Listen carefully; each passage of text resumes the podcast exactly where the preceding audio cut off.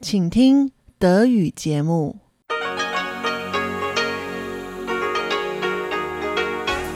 Hier ist Radio Taiwan International. Herzlich willkommen zum halbstündigen deutschsprachigen Programm von Radio Taiwan International. Am Mikrofon begrüßt Sie Ilon Huang. Und das haben wir am Montag, den 6. November 2023 für Sie im Programm. Zuerst die Nachrichten des Tages, danach folgt Taiwan entdecken mit Jessica Wolz. In der heutigen Folge spricht Jessica Wolz über den taiwanischen Film Marry My Dead Body, Heirate meinen toten Körper und die sogenannte Geisterhochzeit, die in dem Film eine zentrale Rolle spielt. In Taiwan Monitor kommt dann der frühere Vorsitzende des American Institute in Taiwan, Richard Bush, zu Worte. Dieser hat gemeinsam mit weiteren Autoren ein neues Buch herausgegeben und zwar mit dem Titel Die Beziehungen zwischen den USA und Taiwan. Wird die Herausforderung, die China zu einer Krise führen? Darüber geht es im Interview, das die englische Redaktion von RTI mit Richard Bush geführt hat und das Eva Trindl heute für Taiwan Monitor aufbereitet hat. Doch hören Sie zuerst die Nachrichten des heutigen Tages. Sie hören die Tagesnachrichten von Radio Taiwan International. Zunächst die Schlagzeilen. Generaldirektor des Nationalen Sicherheitsbüros sagt, die Regierung respektiere die rechtmäßigen Aktivitäten chinesischer Ehepartner. Eine neue Micron-Fabrik in Zentral-Taiwan eröffnet. Und laut einem Cybersecurity-Bericht von Checkpoint sieht sich Taiwan weltweit mit der höchsten Zahl von Cyberangriffen konfrontiert. Und nun die Meldungen im Einzelnen. Der Generaldirektor des Nationalen Sicherheitsbüros, Tsai Ming-yen, bekräftigte am Montag im Parlament den Grundsatz der Regierung, chinesische Ehepartner zu respektieren. In einem Interview erklärte Tsai mit Nachdruck, dass die Regierung die rechtmäßigen Aktivitäten chinesischer Ehepartner in Taiwan respektiere. Sollte jedoch eine Zusammenarbeit mit China bei Vereinigungsaktivitäten oder anderer Handlungen, die in Taiwan auf Anweisung der Kommunistischen Partei Chinas durchgeführt werden, aufgedeckt werden, werde das Sicherheitsbüro Beweise sammeln und diese den Justizbehörden zur weiteren Untersuchung übermitteln. Er erklärte, dass dies das grundsätzliche Verfahren zur Behandlung von Problemen mit chinesischen Ehepartnern sei. Die Aktivitäten chinesischer Ehepartner in Taiwan haben in letzter Zeit für Schlagzeilen gesorgt, da spekuliert wird, dass die in China geborene Xu Chunying, Ehefrau eines taiwanischen Staatsbürgers, bei den kommenden Wahlen 2024 für einen Sitz im Parlament kandidieren könnte. Es gab Bedenken hinsichtlich der Legitimität ihrer Kandidatur und Fragen zu ihrer Loyalität gegenüber Taiwan. Xu erhielt im Jahr 2000 ihren taiwanischen Personalausweis und besitzt einen taiwanischen Reisepass. Der US-amerikanische Anbieter von DRAM-Chips, Micron Technology, eröffnete am Montag eine neue Anlage in Taichung, in der Montage, Test und DRAM-Technologien der nächsten Generation entwickeln werden, um die Nachfrage nach Anwendungen der künstlichen Intelligenz zu decken.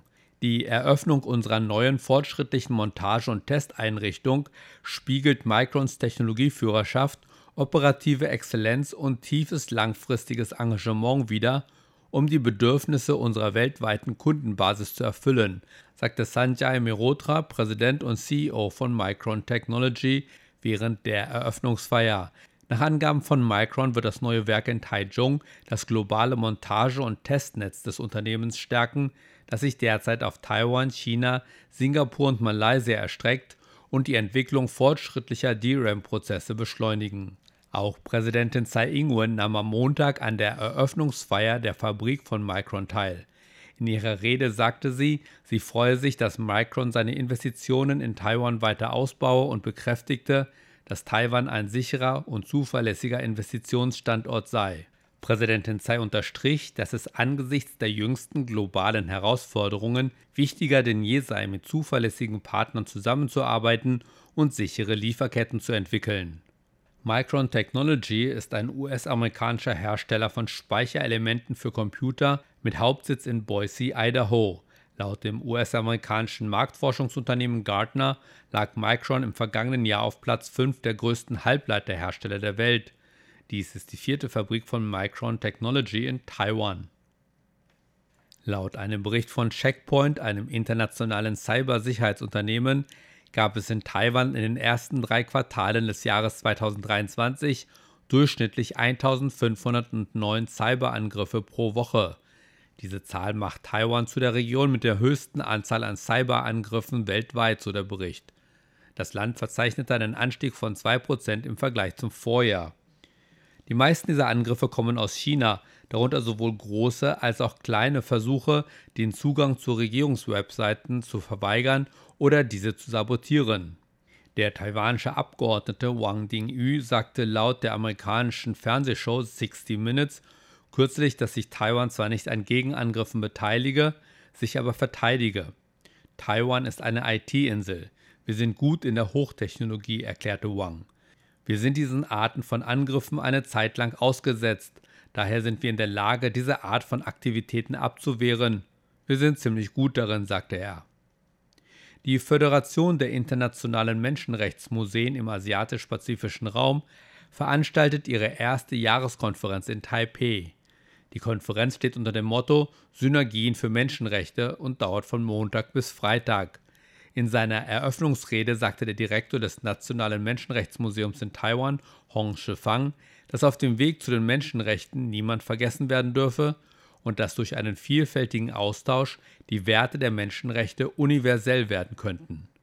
Hong wies auch darauf hin, dass der Krieg in der Ukraine und der israelisch-palästinensische Konflikt zeigen, dass Krieg und Gewalt immer noch eine Realität in der Welt seien. Er hoffe, den interdisziplinären und internationalen Austausch zu fördern und mehr Aufmerksamkeit für Synerging for Human Rights zu gewinnen. Hong erklärte auch, dass die Föderation der internationalen Menschenrechtsmuseen nach ihrer Gründung im Jahr 2019 pandemische Herausforderungen zu bewältigen hatte, aber mit Hilfe offizieller Websites, Online-Workshops und Kurationen in zehn Sprachen habe man es geschafft, dass derzeit 42 institutionelle Mitglieder und 52 Einzelmitglieder zusammenarbeiten. Verkehrsminister Wang Guozai erklärte am Montag, Taiwan hoffe, dass beide Seiten der Taiwanstraße bei der Öffnung des Tourismus weiterhin die Grundsätze der Gleichheit und Gegenseitigkeit einhalten würden. Damit reagierte Wang auf Kritik an der voraussichtlichen Öffnung von Gruppenreisen nach China am 1. März 2024. Wang sagte, dass die Regierung bei dieser einseitigen Lockerung der Beschränkungen die Existenzgrundlage von Geschäftsinhabern berücksichtige. Er fügte hinzu, dass genauere Einzelheiten vor dem Frühlingsfest im nächsten Jahr bekannt gegeben werden, da kooperierende Hotels, Agenturen und andere Branchen Zeit zur Vorbereitung benötigen. Eine positive Antwort aus China gibt es bisher nicht. Und damit kommen wir zur Börse. Angeführt vom Leitsektor Elektronik konnten die Aktien in Taiwan am Montag kräftig zulegen und schlossen oberhalb der 16.600 Punkte Marke. Die Händler führten das auf die starken Ergebnisse der Tech-Aktien an den US-Märkten in der vergangenen Woche zurück. Gleichzeitig hätten die Befürchtungen hinsichtlich einer Zinserhöhung der US-Zentralbank Federal Reserve nachgelassen. So schloss der TAIX heute mit 141,71 Punkten oder 0,86% deutlich im Plus. Damit lag der Abschlusskurs bei 16.649,36 Punkten. Das Handelsvolumen lag am heutigen Dienstag bei fast 271 Milliarden Taiwan-Dollar, umgerechnet etwa 7,8 Milliarden Euro. Und zum Abschluss das Wetter.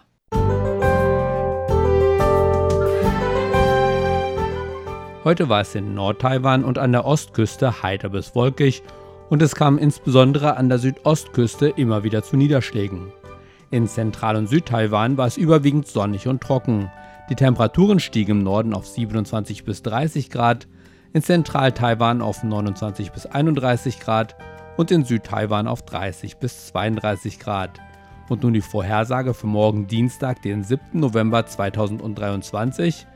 Morgen ist es überwiegend heiter bis wolkig und trocken. Nur an der Ostküste ist es weiterhin überwiegend bewölkt, es bleibt aber trocken. Die Temperaturen erreichen im Norden des Landes nur noch 23 bis 25 Grad, in Zentral-Taiwan 27 bis 31 Grad und in Süd-Taiwan 30 bis 32 Grad. Weiter geht es nun mit dem Programm für Montag, den 6. November 2023.